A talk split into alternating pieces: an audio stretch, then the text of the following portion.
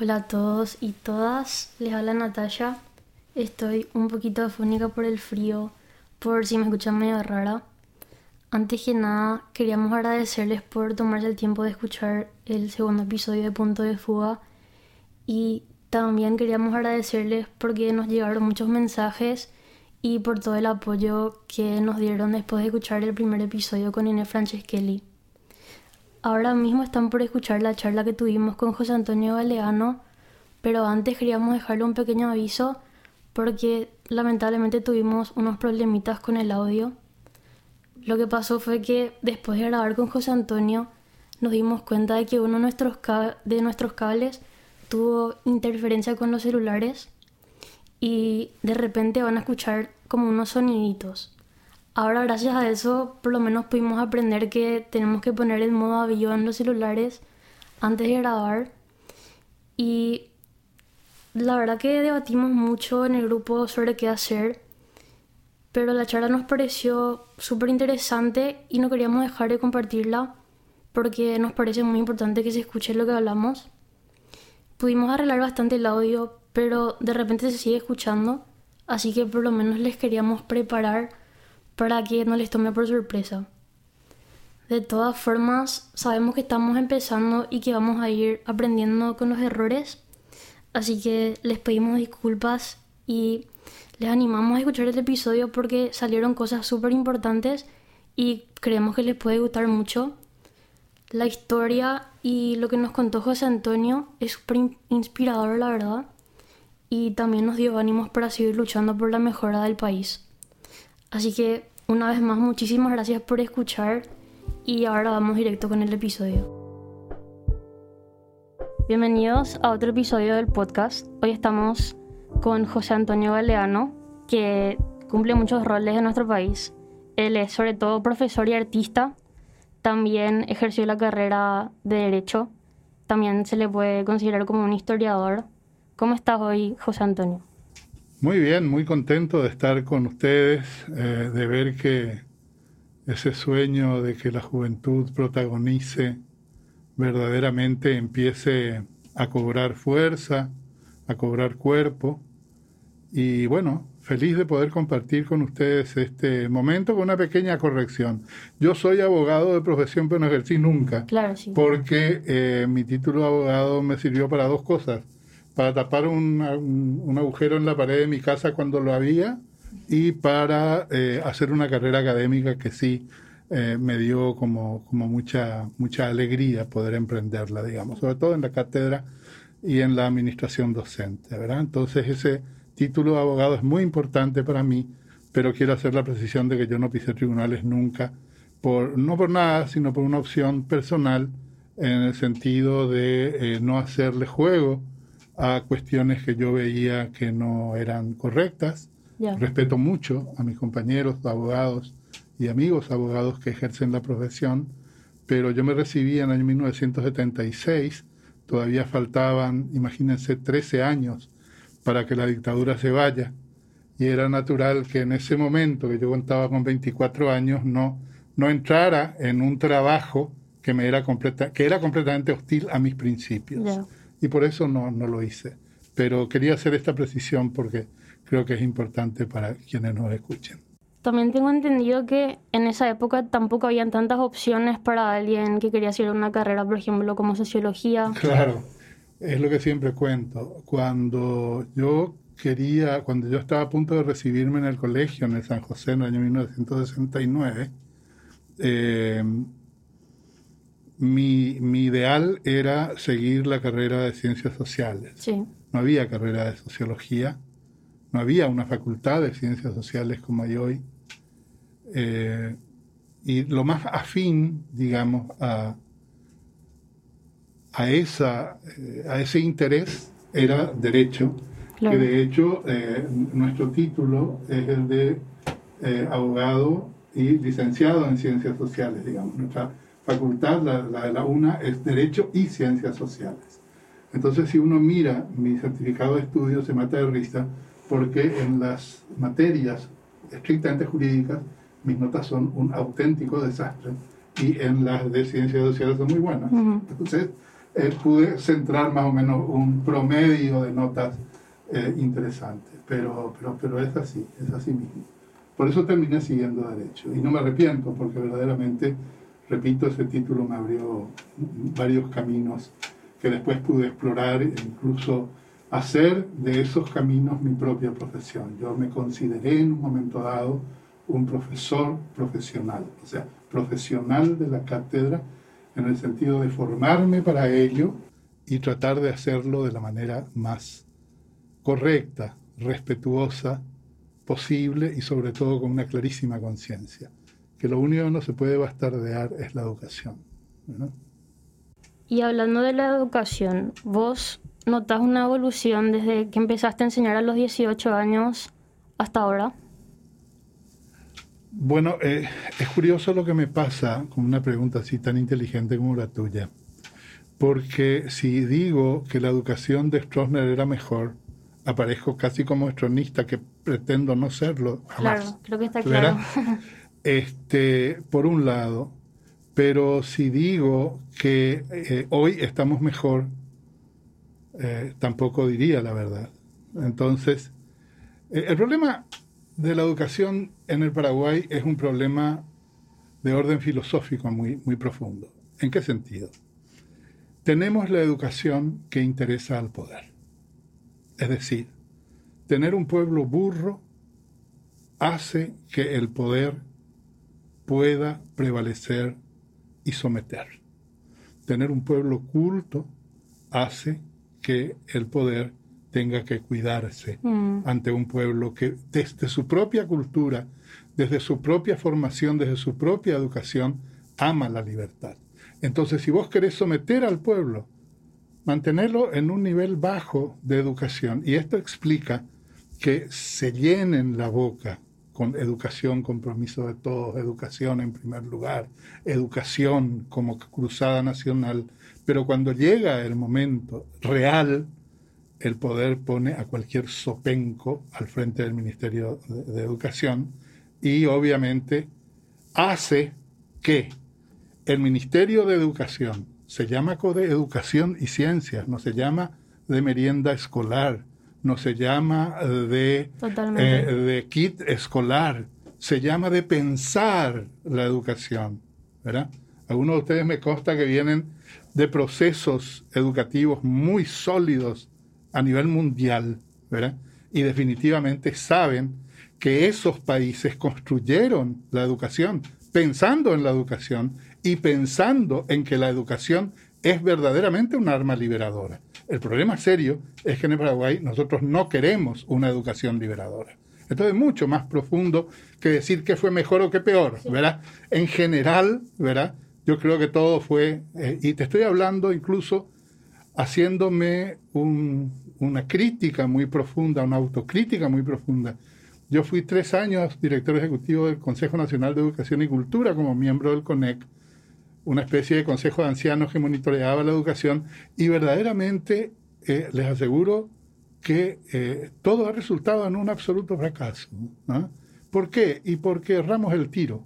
Nosotros creemos que la educación se hace con una serie de elementos que no tienen que ver con ella, cuando en realidad todo el acento debe estar puesto en el docente. Todo el acento debe estar puesto en el docente. Nosotros no vamos a tener una auténtica reforma educativa si no tenemos un docente ayornado a este tiempo. A mí no me invitaron más a ningún congreso, a ningún simposio, a nada de educación, desde que empecé a decir que yo no estaba de acuerdo con una computadora por niño. ¿Por qué? Porque si vos tenés una educación mala, sin computadoras, y no cambiás a los actores que deben transformar ese sistema, vas a tener una educación mala computarizada. Claro, como que no está la base para poder no, no hay forma. Entonces, si tenés maestros que de pronto piensan que la computadora es el enemigo, estamos verdaderamente mal. Si es que pensamos que la computadora por niño puede ser la solución y la panacea para todos los problemas de la educación. Claro, totalmente. ¿Y crees que podemos hay que pagar una mejora en este sentido, porque creo que hoy más que nunca estamos notando que existe un gran problema en la educación, sobre todo ya que ahora la educación está más enfocada en las computadoras y hay muchos problemas de maestros, por ejemplo, que no están capacitados para enseñar en línea, que es lo que se necesita hoy en día, porque es imposible que se reúnan tantos alumnos en una clase, aunque ahora se está implementando un poco el sistema híbrido, pero también tiene sus complicaciones. ¿Qué pensaba al respecto?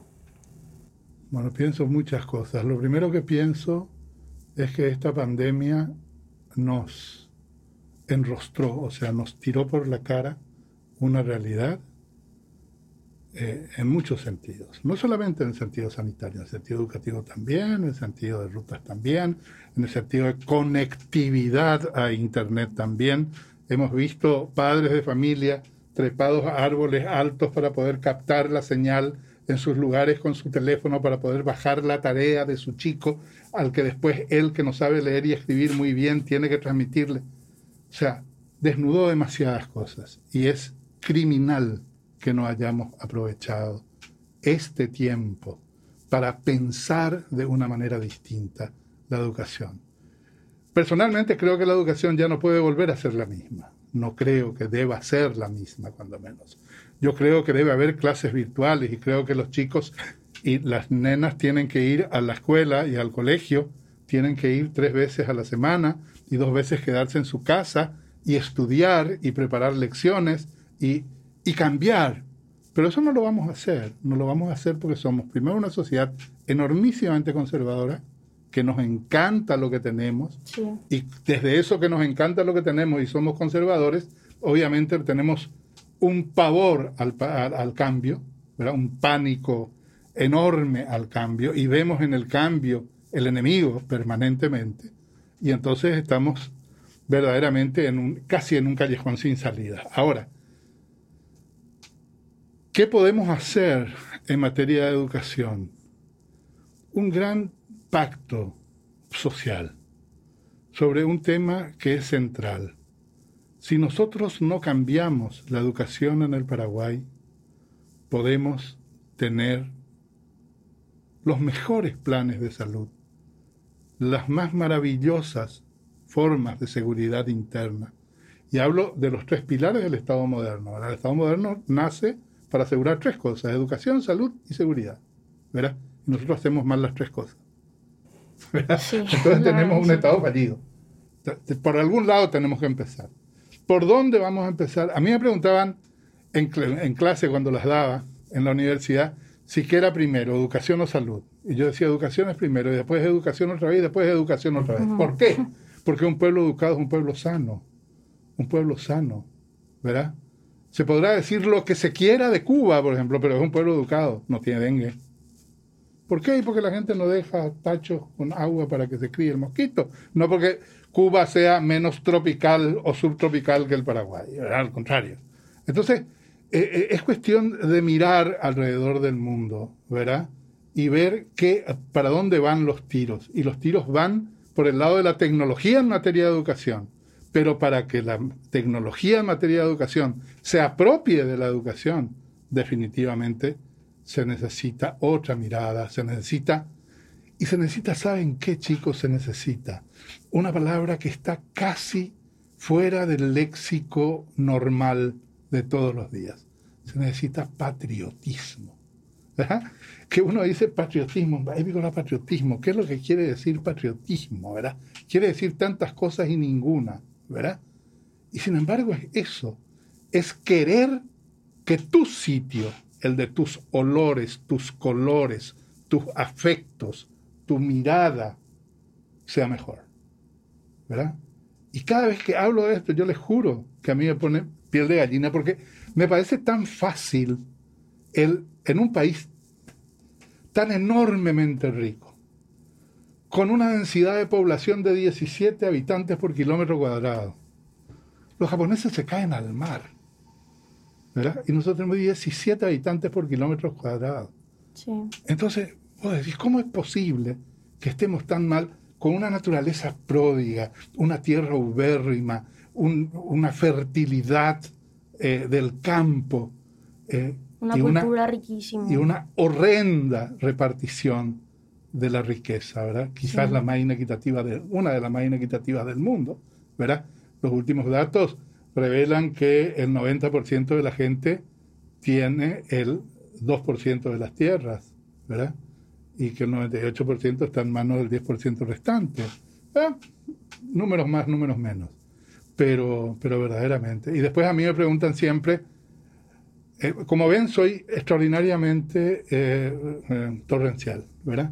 Me preguntan una cosa y hablo, hablo, hablo, ustedes me dirán, ah, vení, cállate. Yo le pedí a mis alumnos eso, que me, que me dijeran, ¿verdad? Cuando volaba mucho, volver a la Tierra, ¿verdad?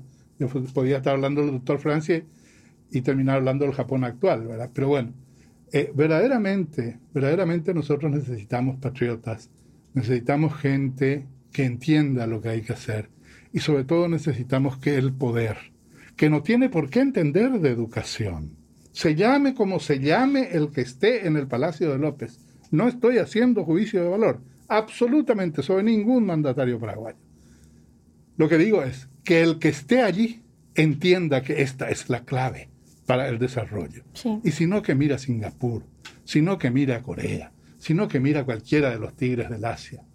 Acá tenemos nosotros empresarios coreanos exitosísimos, a quien yo les he escuchado decir que sus padres vinieron de Corea hace 40 años al Paraguay corridos por el hambre.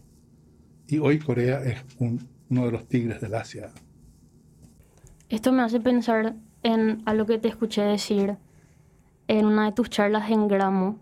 Eh, vos dijiste, no tenemos que pensar que este es, eh, que es este país, tenemos que pensar que es nuestro país. Y vos pensás que existe un cambio pensando en tu época de joven eh, y comparándonos un poco con cómo nos, cómo nos ves a nosotros, que yo pienso que capaz esto puede venir de la globalización que tenemos hoy en día. Como estamos mucho en Internet, podemos estar en diferentes partes del mundo desde nuestro escritorio, desde nuestro celular. Y creo que por ahí eso puede hacer que exista una comparación más grande y que nos sintamos inferiores a otros países. ¿Vos pensás que eso puede ser una razón por la cual no nos apropiamos tanto de nuestra cultura, de nuestro Paraguay. Sí, bueno, los procesos irreversibles de mundialización, globalización, regionalización, como se los quiera llamar, irreversibles digo porque no pasan por nosotros, o sea, el ciudadano a pie no es el que va a resolver si vamos a tener unas relaciones con China para poder comprar vacunas que nos ofrecen y no podemos comprar porque son comunistas. Entonces, pues, no, estamos muy locos, ¿verdad? Y nos ofrecen 7 millones de vacunas, 14 millones con las que vacunábamos a toda la población. Ese tipo de cosas ofenden la inteligencia, ¿verdad? Ahora, esa gente que toma esas decisiones no son ustedes, ¿verdad? Por eso que yo digo y sostengo y vuelvo a reafirmarme que ustedes los jóvenes van a cambiar el Paraguay Jodanse porque no va a ser fácil. No va a ser fácil porque tienen que romper todas estas barreras que nosotros torpemente, los de las generaciones anteriores, hemos ido poniendo. Que la tecnología y la comunicación y la interconectividad hoy es absolutamente una herramienta que bien utilizada puede ser maravillosa. Yo no tengo ninguna duda, ninguna duda. Ahora bien, eh, creo que tenemos que, y vuelvo a mezclar algunas cosas, estamos desaprovechando el bono demográfico, por mm. ejemplo, ¿verdad? De manera increíble, porque tenemos una población tan joven y tan activamente joven a la que no le estamos dando pelota hablando rápido, mal y pronto. Y necesitamos pensar para, esa, para que esa gente, ustedes, cuando tengan 45 años, no a mi edad, yo tengo 68, pero cuando tengan 45, puedan verdaderamente protagonizar de una manera distinta. Hay pues esa frase de Einstein que es fantástica, ¿verdad? No se pueden esperar cambios haciendo las cosas siempre de la misma manera. Y eso es clarísimo. Y bueno, entonces, sí, sí, sí. Aunque se pretenda hacer lo mejor de lo mismo, no sirve, no sirve para nada. Entiendo. ¿Y qué les dirías vos a los jóvenes que por ahí están un poco decepcionados?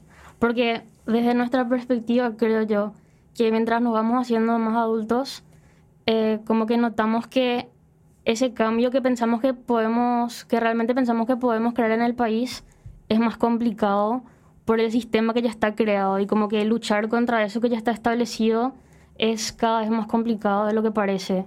¿Qué les dirías vos a esos jóvenes? A la pregunta de si tienen motivos para estar desganados, les diría que sí, que tienen motivos.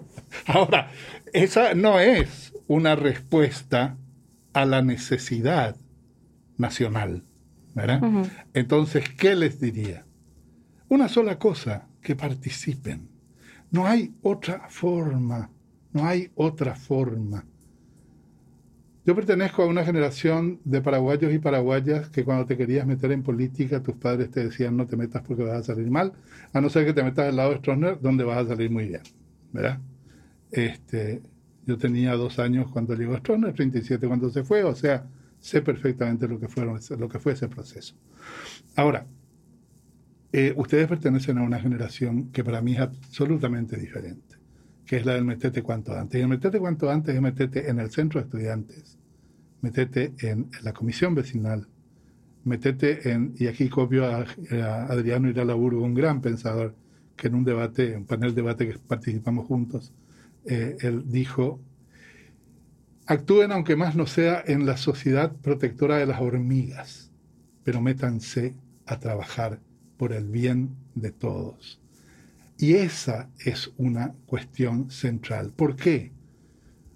Porque estos espacios que acabo de citar deben forzosamente ser la antesala de la entrada de la juventud en la auténtica política, la que pretende el bien común, la que entiende que la política es el arte de lo posible. Y como decía un gran eh, pensador venezolano que yo tuve ocasión de conocer en la universidad, la política es el arte de hacer posible lo necesario. Y cuando nosotros tengamos políticos que entiendan eso, vamos a transformarnos como país. No tenemos otra opción, no tenemos otra opción, ¿verdad? No se puede mejorar haciendo siempre aquello mal aquello que te tiene postrado. Y ya que mencionaste a Stroessner, me gustaría un poco hablar de la dictadura, ya que nosotros como jóvenes, como dijimos, nacimos libres.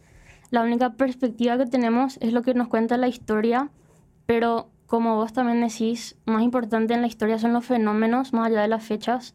Entonces me interesaría hablar un poco de los, de los fenómenos que vos viviste en tu vida eh, durante la dictadura. Por ejemplo, ¿cuándo fue la primera vez que vos notaste que había como una falta de libertad en la vida del Paraguay? Bueno, eh, me encantan estas preguntas de corte personal, no porque me permitan hablar de mí, sino porque eh, me, rememoran algunas cosas que, que, uno de repente las tiene ocultas o no, no las tiene presentes permanentemente. Bueno, empiezo por mi padre. Mi padre fue afiliado al Partido Colorado el año 1946, meses antes del estallido de la Gran Guerra Civil del 47. Tenía 29 años en ese momento. Fue preso durante la Guerra Civil. Estuvo 10 meses en un calabozo. La Guerra Civil terminó y se olvidaron de ellos. En kilómetro 180, eh, en el Alto Paraguay, cerca de Puerto Pinasco, donde residían. Eh, estaba ya casado con mi madre, mi hermano Maneco había nacido, mi hermana Chela también. Y eh, un día aparece papá por casa y había vuelto de, a ese nivel de coloradismo, de, luchar por, por, su partido, de sufrir por su partido. Migra a Asunción, yo nazco en el 52, ya acá, y eh, somos los tres, los tres hermanos, era Maneco, Chela y yo. Eh, y mi padre empieza a activar en política, en política dentro de su partido. Y llega a cargos muy importantes. Fue representante nacional, eh, cuando la Cámara era de representantes unicameral, por la Constitución del 40. Eh, y después llegó, fue 17 años director general de Correos de Stroessner. Igual Maneco y yo cantábamos desde que amanecía hasta que se ponía el sol en contra de Stroessner. Y nunca, nunca nuestro Padre nos dijo, lo de ustedes me puede perjudicar. Y con esa actitud nos enseñó el respeto al pensamiento divergente. yo respeto lo que ustedes piensan. Qué importante. Y es fundamental, Sí. ¿verdad? Y nosotros pudimos hacer, bien o mal, una carrera, ¿verdad? Manejo como compositor, sin duda, es uno de los más importantes de la música popular paraguaya, no lo digo yo, de la última, de, la, de proyección folclórica, digo, de, del último cuarto del siglo XX, ¿verdad? Sin duda. Eh, lo dice la crítica, no lo digo yo que soy su hermano y que tengo eh, motivos para, para, querer que así sea. Eh, y bueno, y, nosotros hemos, y, y yo he, he, podido protagonizar algunas, algunas cuestiones. En ese contexto familiar, ¿verdad? yo caigo en la cuenta de las barbaridades, estando ya en los últimos años de colegio. Eh, entro en la academia literaria del colegio, empiezo a descubrir a los grandes autores de ese momento. Leíamos sin entender mucho a Camus, Sartre. ¿no? Uh -huh. no los entendíamos mucho, pero era obligación leer, ¿no? Eso. Eh, recuerdo en el 67 la aparición de Cien años de soledad, que marca toda una, una revolución. Y leíamos eso, era una cosa, era una fruición por, por la lectura. Y la formación eh, absolutamente empírica, ¿verdad? Bueno, nadie te decía, lo que caía en tus manos lo leías, ¿verdad? Y podías leer Lenin y podías leer, eh, qué sé yo, la derecha más, más recalcitrante. Y de todo eso, una ensalada, más o menos iba saliendo un, un determinado pensamiento. Ahora, sí, leíamos mucho, leíamos mucho. Y cuando uno contrasta lo que lee con lo que es su realidad, cae en la cuenta de que efectivamente hay cosas que no están bien. Sí. Y que las cosas que no están bien para los jóvenes son una obligación en materia de lucha para cambiarlas. Ese es el punto. Entonces, ¿qué es lo que hicimos? Empezamos a activar en el movimiento estudiantil, básicamente. Fundamos, no, yo no, pero otros compañeros lo fundaron y yo me incorporé muy pronto. El movimiento independiente universitario, que fue muy importante, ¿verdad? que tenía así conceptos muy claros en materia de, de, compromiso y militancia, ¿no? Compromiso con el país y militancia para que las cosas cambien. Pero no teníamos la, la, las herramientas, más que la, las ideas y la... Ahí empieza el canto, y ahí empieza el teatro revolucionario, y ahí empiezan una serie de manifestaciones artísticas que van siendo un poco el canal de esa expresión que en la política no se podía dar.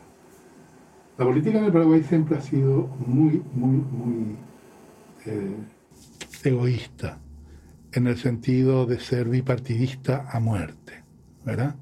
Terceros espacios, lo del Hugo fue un, un accidente, eh, digamos, por lo que significó la emergencia en un momento coyuntural dado de una figura que concitó tanta atención eh, y sobre todo por un decaimiento muy grande del partido de gobierno a su propio interior que hizo que llegara muy desgastado a las elecciones.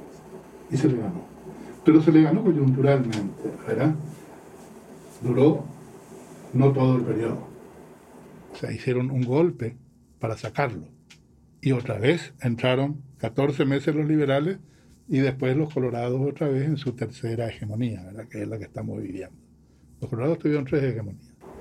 Desde, desde cuando vino Caballero y hasta 1904, desde 1947, 48, cuando vuelven al poder eh, después de la guerra civil del 47 y hasta el 2008 que Fernando Lugo le gana la elección.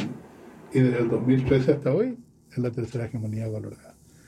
En ese contexto, eh, verdaderamente es muy complejo lo que, lo que se espera y, y, y, y, cómo todavía tenemos reminiscencias de la dictadura.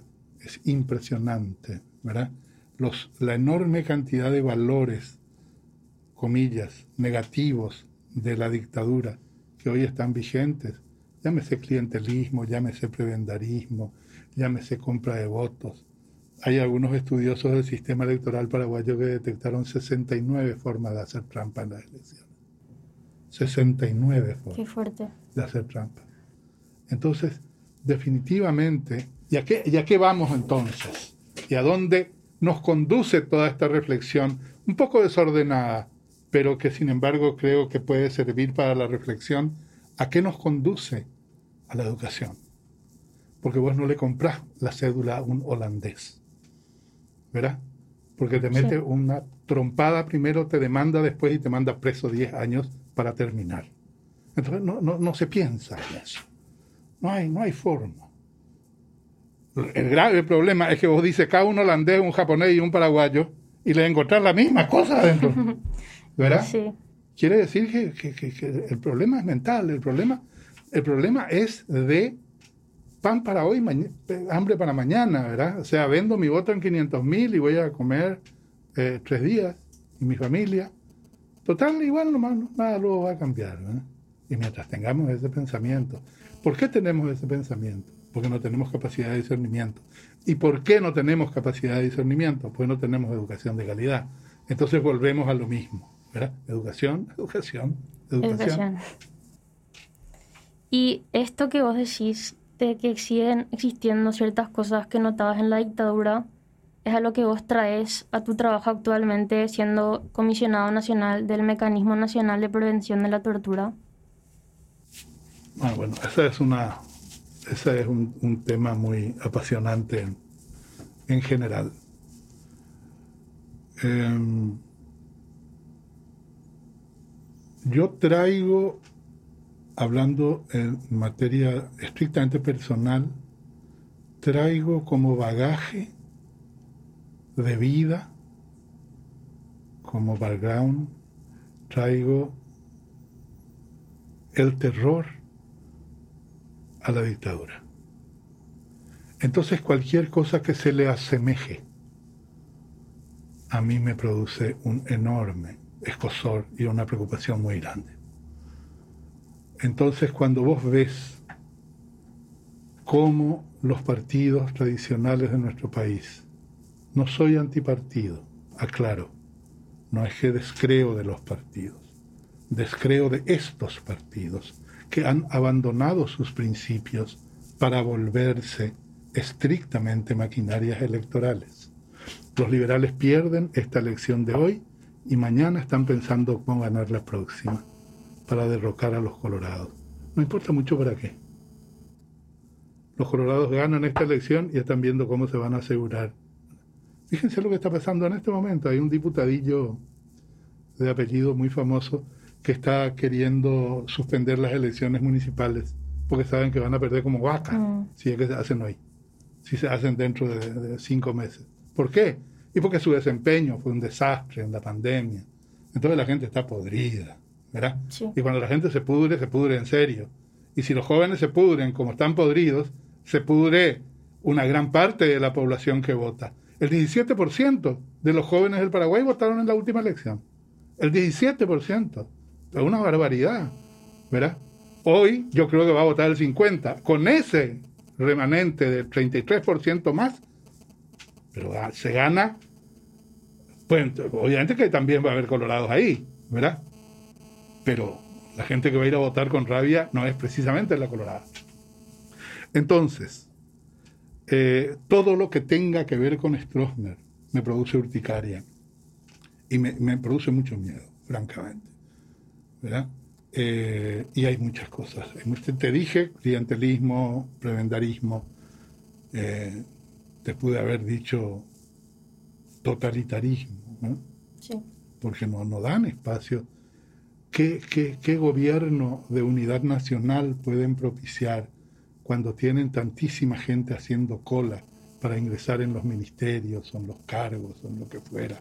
Y todo se basa en la prebenda, y todo se basa en la trampa, y todo se basa en enriquecerse en el menor tiempo posible y con el menor esfuerzo.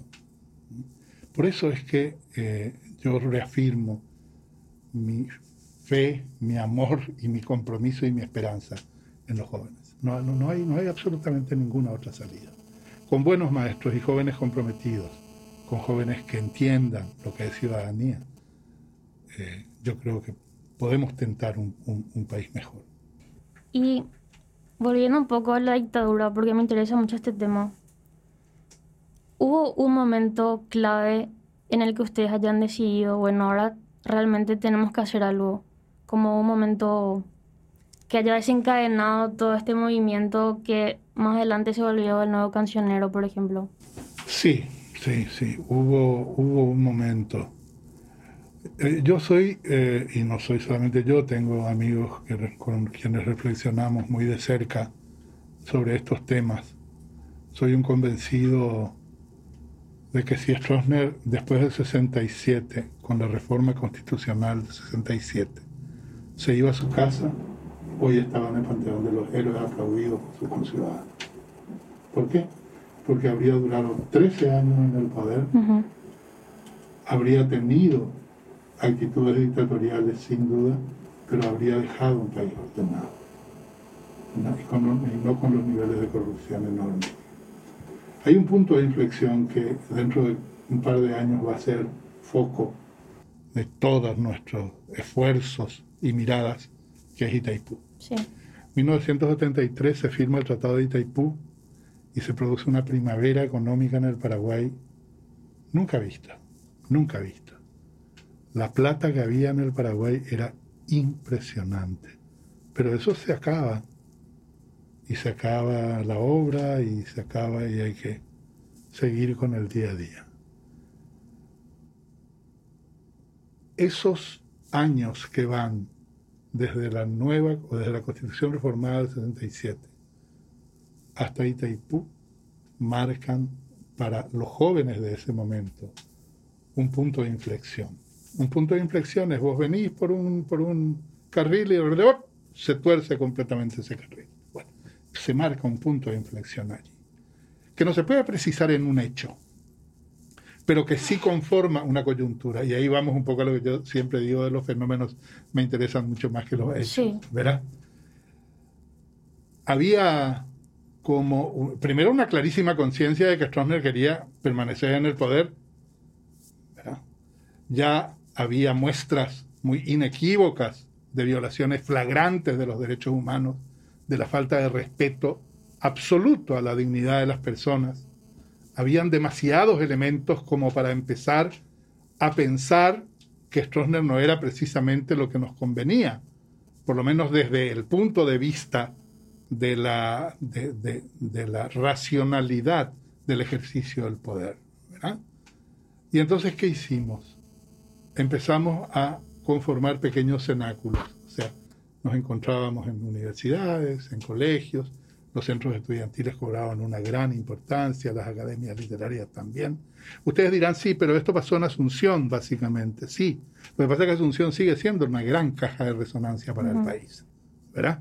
Entonces, eso que pasó aquí se empezó a replicar en algunas ciudades históricamente olvidadas, como Concepción y Pilar, por ejemplo, y eh, empezó a darse en Villarrica, que siempre tuvo una gran, una gran tradición cultural, eh, y, en otros sitios. No, no, muchos, no muchos. Pero es un fenómeno que fue observable en su momento. Academias literarias, centros de estudiantes y movimiento organizado estudiantil. A esto le sumas gremios que empiezan a activar muy eh, fuertemente, ¿no? ya de manera más crítica al gobierno, no la famosa CPT, la Confederación Paraguaya de Trabajadores, que era obsecuente con el régimen de Stroessner, sino gremios de, bancarios, por ejemplo, o gremios de, gente menos con menos aparente capacidad de incidencia, pero que sin embargo sumada hacía un, cuerpo importante. Y en esos primeros años de los 70 es cuando aparece toda una, una, una, nueva, una nueva forma de entender lo que tenía que ser el país. Lo duro de todo ese proceso es que demoró 19 años. Mm. Si, se hubiera empezado en el 70. Eh, pero pero en, el Paraguay los tiempos son raros, en general no son los tiempos humanos, son los tiempos paraguayos. Es raro. No sé explicar mucho el concepto, pero, pero más o menos tengo esa idea. Ya. Y está muy ligado, yo creo, tu activismo con la música. Porque como estábamos hablando, por ejemplo, del nuevo cancionero paraguayo del que vos formás parte, en el que ustedes hicieron como un canto de resistencia a lo que estaba pasando. ¿Vos recordás, ahí también hablando del 70, en el 73, tengo entendido que ustedes forman El Sembrador? Sí. Eh, ¿Vos recordás la primera vez que cantaste frente a un público? Sí, bueno, no, eso sí fue cuando tenía 10 años. Fue en un tercer tiempo en el Colegio San José de Buenos Aires. Mi padre estaba en misión diplomática, yo estaba en el San José y tuvimos un, teníamos en Martín Coronado una quinta en las afueras de Buenos Aires que tenía el colegio, eh, hacíamos rugby. Y teníamos el tercer tiempo del rugby, eh, que es una actividad completamente propia de ese deporte, donde se merendaba, se compartía, se estaba por las tardes. Y a un compañero mío por ahí se le ocurrió decir que cante el paraguas, que cante el paraguas.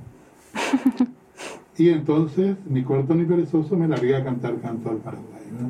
A ti, bella Asunción, yo te distingo. Bueno, desde ese día no me dejaron más de no cantar en ningún acto del colegio.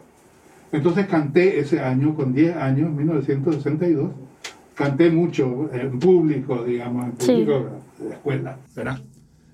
Eh, después ya en el colegio, participando de un festival en el colegio Goethe, ¿eh? curioso, mm. eh, defendiendo al glorioso Colegio San José, fuimos a, cantar eh, con un grupo de vagos que era un desastre, verdaderamente, ¿verdad?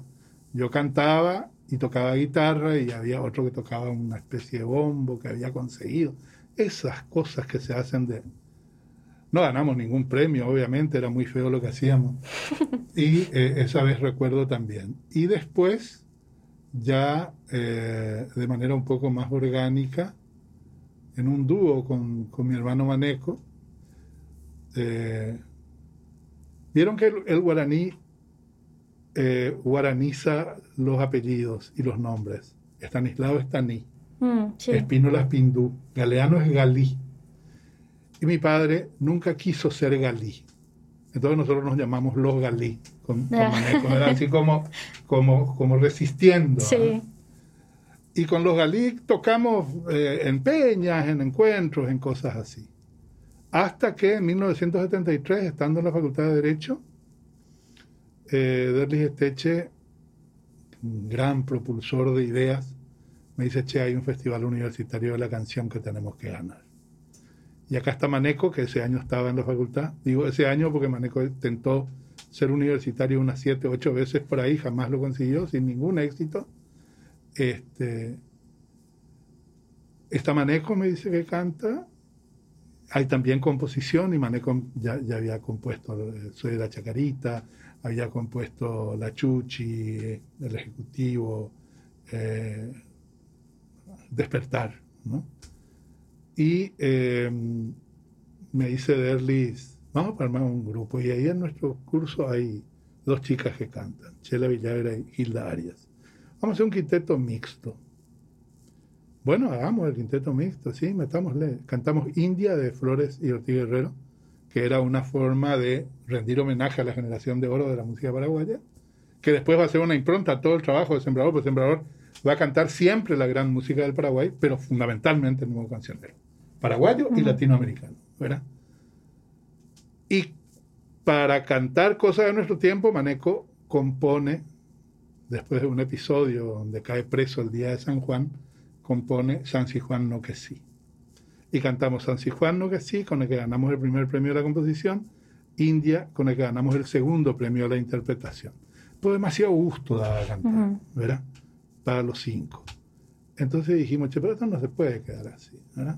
Vamos a seguir ensayando, por lo menos vamos a encontrarnos, total tenemos tiempo, somos jóvenes, no somos ninguno burro en la facultad, podemos hacernos de tiempo. Sí. Bueno, bueno, vamos a hacer, vamos a hacer. ¿Y cómo nos vamos a llamar? Los vemos, toda una teoría, ¿sí, verdad? Y salió no sé quién dijo labrador, el lindo nombre. Labrador, pero labrador, vos sabés que no, dice Maneco. Para mí, el labrador es menos que el sembrador. Vamos a llamarnos sembrador. Y ahí nace sembrador como quinteto en el 73 y se retira en el 2018 18. Con 45 años de, de actividad, ¿verdad? Lo que le pasó a Sembrador y lo que le pasó al nuevo cancionero es un proceso muy interesante porque nosotros nos dimos cuenta, mucho más temprano que tarde, que nuestro canto podía ser un hecho político importante. Y nunca renunciamos a eso. Y teníamos grandes diferencias con los músicos tradicionales. Pues los músicos tradicionales decían que la música tenía que ser como un hospital aséptico, ¿verdad? Y nosotros decíamos, no, perdón. La música popular tiene que ser canción para empezar. Y la canción es letra y música. Sí. Y empezamos a revalorizar la letra. Mientras se cantaba en algunos eh, sitios esa guarania bolero tan extraordinariamente edulcorada y, y- y repulsiva, por lo menos para mí. No tanto como la cachaca, pero, pero, pero sí eh, bastante complicada, con letras de una chatura extraordinaria. Eh, Maneco componía, por ejemplo, la letra de Cantando, eh, una canción de amor, que decía, porque sos el tiempo por venir de rosa viejo, y se unen en ti el sol y el agua, quiero que ahueques tus manos de mañanas y guardes para mi alma tu sonrisa. Andate a la puta. ¿Verdad? O sea, estamos hablando de una gran poesía. Sí. ¿Verdad? Y eso empezó. Ahora, Maneco tiene, Maneco tiene una historia muy interesante, porque le preguntan una vez, ¿por qué cantan cosas que nadie entiende? ¿Cómo qué? le dice Maneco. Cuando en la quimera se forja la idea, el canto que nace, se hace pensamiento. ¿Qué quiere decir eso? Dice Maneco, lo que pasa es que si vos no cantás cosas que nadie entiende, nunca van a terminar de entenderlas. Entonces tenemos que cantar lo que nadie entiende. Y ese fue un mérito del nuevo cancionero, porque el nuevo cancionero no hizo concesiones. Ujú. El nuevo cancionero no es panfletario, no es Muera Stroessner, no. Es, esa es la patria en que quiero vivir. Claro, no esta claro. que tengo. Sí, sí. ¿Ah? O sea, todo era muy simbólico, muy inteligentemente simbólico. Y la gente lo entendió perfectamente. Sí. Por lo menos en los centros urbanos lo entendió, ¿verdad? Ahora, ahí viene la gran pregunta. Ustedes se creen los padres de la democracia, pero para nada, ni remotamente. Ahora, no le damos la derecha a nadie cuando nos quieren decir que no influimos para que la gente cambie su manera de pensar y de sentir en torno a determinadas cuestiones que ocurrían en el país. Esa necesidad del cambio viene en muchos sentidos del arte comprometido de ese tiempo. Y no hablo solamente de artes escénicas, ¿eh? hablo también de arte, artes plásticas. ¿verdad? Hablo también de artes visuales. ¿no? Toda la generación de, de grandes artistas como tu papá, con Lucas, como, como la gente de la que él hizo parte, era, era un arte de, de demanda, no era un arte concesivo, no era un paisajito pelotudo, era un, una cuestión de, de profundidad. Qué. Entonces se, se dieron muchas cosas. Y me interesa un poco hablar de si tu hermano Maneco también influyó en esta pasión por la música en vos. Porque Mucho, él mucho. es eh, mayor que vos, creo que Siete tiene años. siete años mayor. Sí. Y- años justos. Él era del 13 de mayo del 45 y yo soy del 9 de mayo del 52. Siete justos. Qué bueno. Y entonces yo también te escuché decir a vos, vos y tu hermano eran muy diferentes, Sí. pero que la música fue algo que les unió bastante. Sí, Como que él, él era más extrovertido, algo así tengo entendido, y que vos eras un poco más... Sí, Eh, eh, yo, yo siempre estuve más, más preocupado por, por ser correcto. Sí, Y Maneco era mucho más libre. Y esa es la diferencia, ¿verdad? Pero es curioso por aquello de que los caracteres opuestos se atraen, ¿verdad? sí, Para el amor, para, para la fraternidad, para lo que sea. ¿verdad? Entonces era como que nos complementábamos muy bien. Primero nos queríamos mucho, nos entendíamos mucho, pensábamos mucho igual y actuábamos distintos. Pero, pero, pero en lo fundamental estábamos completamente de acuerdo. Ahora, a tu pregunta de si Maneco influyó en mi carrera musical, Sí. definitivamente sí. Empezando porque me enseñó a tocar la guitarra. O sea, tocar la guitarra en mi caso es casi una grosería. O sea, yo toco para acompañarme mínimamente, ¿verdad? Y más nada, pero... Pero tenés buen oído, yo te escuché tocar. Sí, sí, bueno, sí, sí. Eh, y están en YouTube y en todas estas plataformas que tienen ustedes ahora, hay cosas mías que, que pueden ser interesantes. Pero es que decir, pueden ser interesantes, digo, porque no me, no me toca a mí eh, juzgarlas, ¿verdad? Sí. Pero, pero sí, eh, Maneco es un referente fundamental en la música para mí.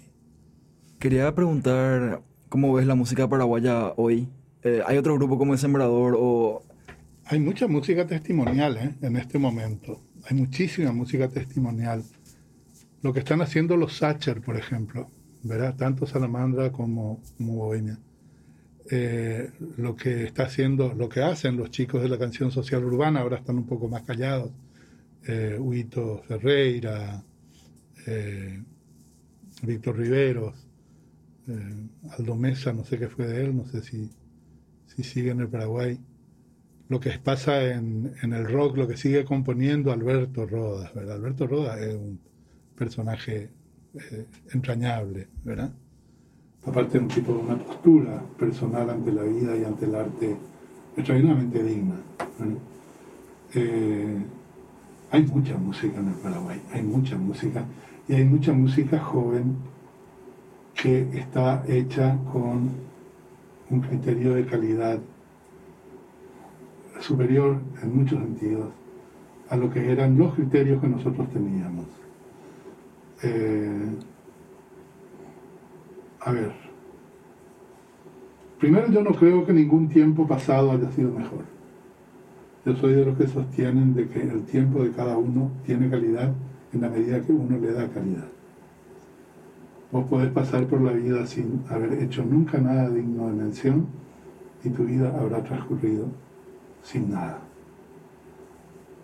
O podés subirte al carro de la acción, de la gestión, de los sueños y de llevarlos a la práctica. Y entonces tu tiempo va a tener mucha calidad. Eh, cuando los jóvenes que hoy están haciendo música popular, hablo de música popular, ¿eh? a mí me cuesta mucho hablar de música erudita, no porque no me guste, la música clásica me fascina, ¿verdad? y tengo una discoteca importante y, escucho mucho música clásica, este, pero no me es dable hablar porque no sé leer partituras. Entonces, como no tengo formación musical, sería muy eh, atrevido ya hablar. Puedo hablar de Silvio Rodríguez, pero no puedo hablar de Bach. Entonces, me, es más amigable hablar de lo que me es más próximo.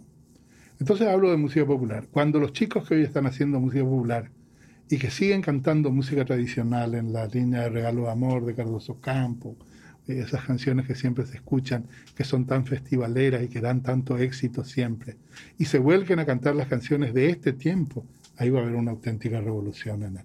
Y cuando, cuando los medios de comunicación difundan Mm. la música paraguaya. Muy importante. O si no, no hay forma. O si no, no hay forma. Que tampoco es una cuestión que se hace por decreto. Yo no sé si ustedes saben que Stroessner dictó un decreto del 50% de música paraguaya en todas las radios del Paraguay, ¿verdad? Se obligó por pedido de APA, ¿verdad? Y fue un fracaso enorme. La gente hasta dejó de escuchar radio. ¿no? Entonces tuvieron que volver nomás a la cuestión más, más libre. Entonces no hacía calor en tiempos de Stroessner. La temperatura estaba regulada. No podía pasar 37 grados. En tiempos de Stroessner había la cadena paraguaya de radiodifusión. Vos estabas escuchando a las doce y media la radio, que era el único medio de comunicación que tenía, pues no había televisión. Y entraba a Campamento Cerro León y paraba todo. Y empezaba la cadena oficial.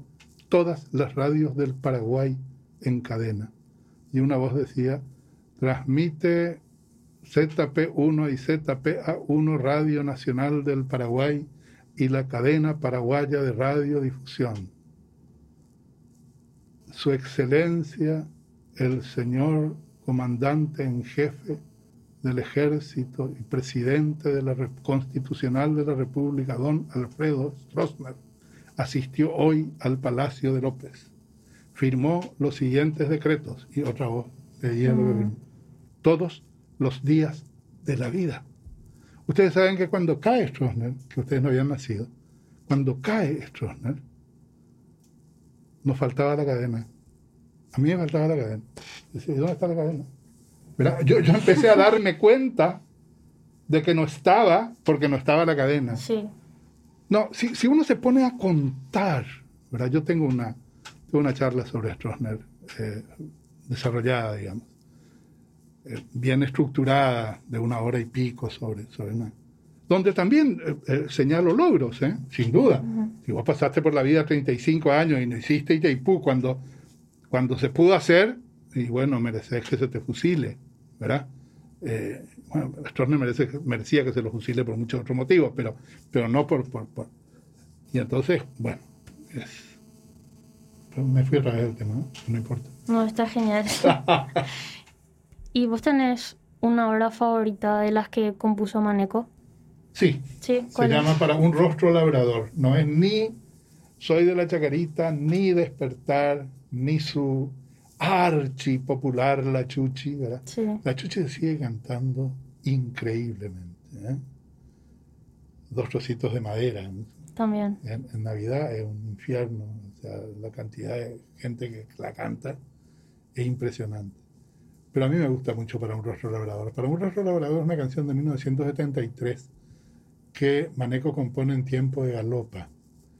Y me gusta mucho, primero por la letra, me parece brillante la letra. La mejor letra de Maneco para mí es Pinasco, ¿verdad? Porque ahí está todo Pinasco. Soñaban cántaros toldos, corredores y remansos. todo dicho. En un verso pintó a su pueblo. Y lo hacía intuitivamente. Eso es lo que yo decía de Maneco.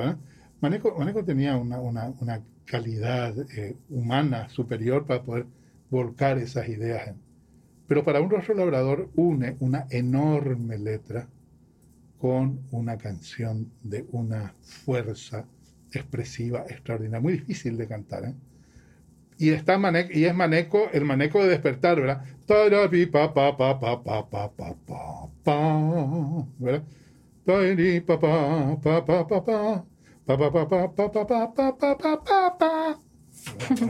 Toda la escala ¿eh? de ese Maneco. Y esa canción, esa canción, para mí tiene así un, un sentido muy. Primero, por lo que implica, ¿verdad? Es el homenaje de maneco campesino de Pinasco al rostro labrador, ¿verdad? Y tu voz se alzará como un canto a la fraternidad. La consigna es luchar, lucha y tiempo dan la libertad. Son cosas así muy, muy, muy hermosas. Eh, para mí es esa canción, para un rostro labrador. Siempre lo dije, siempre lo dije. Y la gente queda así admirada porque mucha gente no la conoce. Me interesa mucho también hablar de como tus dos roles principales que son de maestro y artista sí. y cómo estos se unieron de cierta forma. ¿Vos pensás que al, al estar en tu rol de profesor también utilizas cosas para entretener, digamos, a tus alumnos? Bueno, yo he dado clases, eh, yo dirigí el Colegio San Ignacio de Loyola seis años. Y eh, en los cuatro últimos años enseñé moral y ética en, los últimos cursos, que eran entonces quinto y sexto curso. Y todo mi curso era láminas de quino y canciones con mi. Porque estaba absolutamente seguro de que eso enseñaba muchísimo más que cualquier libro de moral y ética. Leíamos Sabater, por ejemplo, ¿verdad? Sabater, sí, ¿verdad? Eh, ética para amador, ¿verdad? Toda la, pero, pero sí, eh, y fue una, cosa absolutamente desopilante. Que mis estudiantes recuerdan hasta hoy, ¿verdad? Fueron pocos, porque fueron pocos años y, tampoco eran demasiados alumnos, pero, pero fue muy intenso. Eh, sí. Y a partir de, y esto fue una cosa muy curiosa, estábamos en el Consejo Nacional de Educación y Cultura y uno de los de los integrantes era el padre Montero Tirado, tenía unas charlas que dar, eh, una charla que dar para docentes. Y le salió una, una cuestión de su congregación jesuita. Y me dijo, José Antonio, no puedes ir a, a suplirme. Y yo a suplirte a vos, déjate de que... A vos te esperan, no a mí. Me dijo, no, no, no. Y si me permites, me dijo, te, te quiero dar una idea. Lleva tu guitarra y cántales. Una charla con guitarra, pero un poco raro. Era de perfil docente, una cosa así. Preparé la charla, llevé mi guitarra y me hallé extraordinariamente. Desde entonces usé mi guitarra en todas mis charlas, prácticamente, ¿verdad? O sea que a tu pregunta de unir mis dos grandes pasiones, definitivamente. Totalmente. Definitivamente sí. Lo cual me convierte en una persona feliz, ¿verdad? Pues yo descubrí, yo siempre digo que los paraguayos pillamos las cosas, sí. ¿verdad? Nos cuesta pillar, pero cuando pillamos ya pillamos para siempre. Yo pillé que el verdadero sentido de la felicidad está en hacer lo que uno quiere hacer, vivir honradamente eso que hace y no dañar a los demás. Si vos querés cantar y enseñar, y eso es facilitar el aprendizaje, pues ya no hay más enseñanza, hay aprendizaje nomás. Eh, enseña mucho más Internet que yo. Eso yo tengo claro, por lo menos como profesor, tengo clarísimo. Entonces tengo que ir yo también a Internet a enterarme de algunas cosas, ¿verdad? Si no lo puedo hacer, no puedo enseñar. Y ahí volvemos al tema de la reforma del maestro, ¿verdad? Que, de la que hablaba cuando empezamos esta charla. Eh, definitivamente, definitivamente el, el hecho de estar atento a lo que pasa tiene que ser central en el, en el, en el profesor, ¿verdad? Y a mí la música y, eh, y, y, la cátedra me han dado mucha felicidad.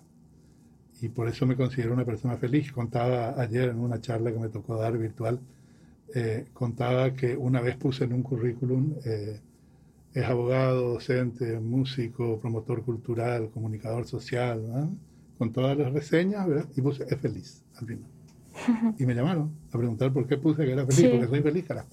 ¿Verdad? Sí. ¿Por qué voy a poner que soy abogado y no que soy feliz? Claro. Qué bueno. Em, también me interesa hablar un poco de otro de los fenómenos que ocurrieron durante tu vida hace poco, que fue en el 2017 cuando ocurrió esta destitución de la UCA. Como te voy a explicar más o menos cómo yo entiendo lo que pasó. Sí. Eh, Vos, vos tomaste el rol de decano que era desde 2015 hasta 2019 Sí. y en 2017 vos decidís jubilarte como maestro. De mis cátedras. Pero eso lo hiciste porque querías dedicar, dedicar más tiempo Al a- decanato. al decanato. Y sin embargo, una vez que hiciste esta jubilación, te dicen eh, de la nada un día que ya no sos decano de la UCA. Así mismo. No- nunca se pudo definir mejor eh, eh, el proceso. Sí, la cosa es así. Eh, yo peleé mucho por la implementación de la ley de jubilación docente. Privado. No teníamos. Stroessner, para desalentar la educación privada y llevar a los que estábamos en la educación privada a la educación pública, no permitió nunca el aporte a IPS de los maestros de la educación privada, salvo para salud, pero no para jubilación. Entonces no nos podíamos jubilar. Teníamos atención de salud, pero no nos podíamos jubilar. Cuando surge la idea y se plasma en una ley de la jubilación del maestro privado, de absoluta justicia, yo empiezo a activar con una serie de, de colegas, ¿no? No todo lo que hubiera querido, verdaderamente. Ellos trabajaron muchísimo más que yo. Pero cuando había así momentos bien álgidos, me llamaban y bueno, yo los acompañaba, eh, pero no, no, no me tocó liderar ningún proceso muy grandemente. Y esto hay que ser justos.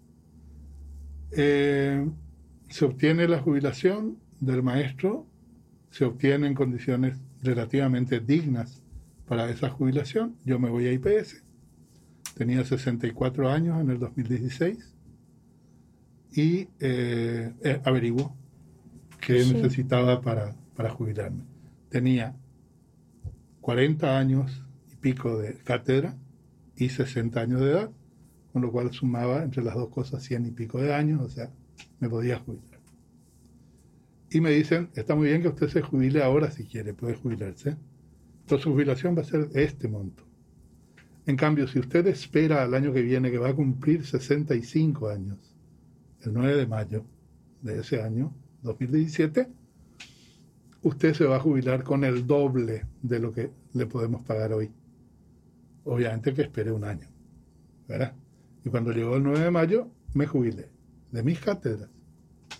El 14 de julio de ese mismo año, el rector de la Universidad Católica, Narciso Velázquez, me llama a su despacho y me habla maravillas de mí y me dice, pero lastimosamente se jubiló. Y por esta resolución usted no puede seguir siendo decano. Y le pido que entregue el cargo el lunes. Yo llevaba 43 años de trabajar en la Universidad Católica. 43 años de enseñar. Bueno, padre. Lo único que le dije fue, creo que se puede generar un innecesario conflicto, padre. Eh, no por nada, a mí me querían mucho los estudiantes, porque un decano diferente. Mis colegas profesores veían un camino que yo quería emprender que no era el del rectorado, obviamente. Yo propicié presencias que eran verdaderamente muy molestas para la derecha de la iglesia, hay que hablarlo bien claramente, ¿verdad? Y eh, me pusieron la cruz cuando vieron que estaba jubilado, ahora luchamos total. Y fue el conflicto más grande que hubo en la Universidad Católica desde su creación. Sí. No me enorgullece, ¿eh? les digo francamente, no es que, ah, qué genio soy, todo el mundo me defendió. No me enorgullece. Y lo lamento incluso. Pero conmigo se hizo una enorme injusticia que no se reparó para nada. Que no se reparó para nada, ¿verdad? A mí nadie me habló más después de todo ese proceso. Nadie me dijo, vení, te vamos a dar un papelito por tus 43 años de, de servicio, ¿verdad? Este, pero tampoco me, me, quita el sueño. Es una página que, que ya pasé.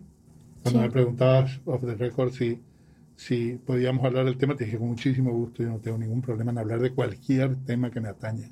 Ningún problema. Qué bueno. Creo que también en ese momento, a pesar de la injusticia que se cometió, se notó que el cariño que vos les das a los jóvenes, a tus estudiantes, fue como devuelto en ese momento, porque ellos también trataron mucho de que se que vuelvas vos como decano a la universidad. Yo tengo un amigo al que quiero mucho que me dijo, te podés morir tranquilo, de infeliz, porque la gente te hizo una demostración en vida de afecto. Y fue así, fue así. Eh, y así lo tomé, así lo tomé.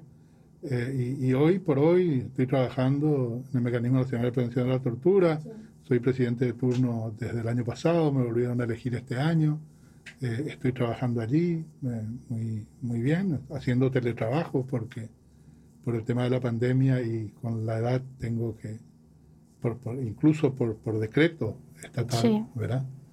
Este, ya no puedo andar por cárceles y por todos los espacios que son propios del mecanismo, pero el mecanismo no ha parado, el mecanismo sigue trabajando el mecanismo sigue programando cosas y proyectando su acción. Así que estamos muy, muy bien, bueno, estoy, estoy muy, muy contento. Qué bueno. ¿Y en qué más están trabajando en el mecanismo antitortura ahora mismo? Bueno, y trabajamos en, nosotros tenemos siete ámbitos en los que tenemos que trabajar, en todos los lugares donde haya privación de libertad o afectación de libertad. ¿Qué significa esto?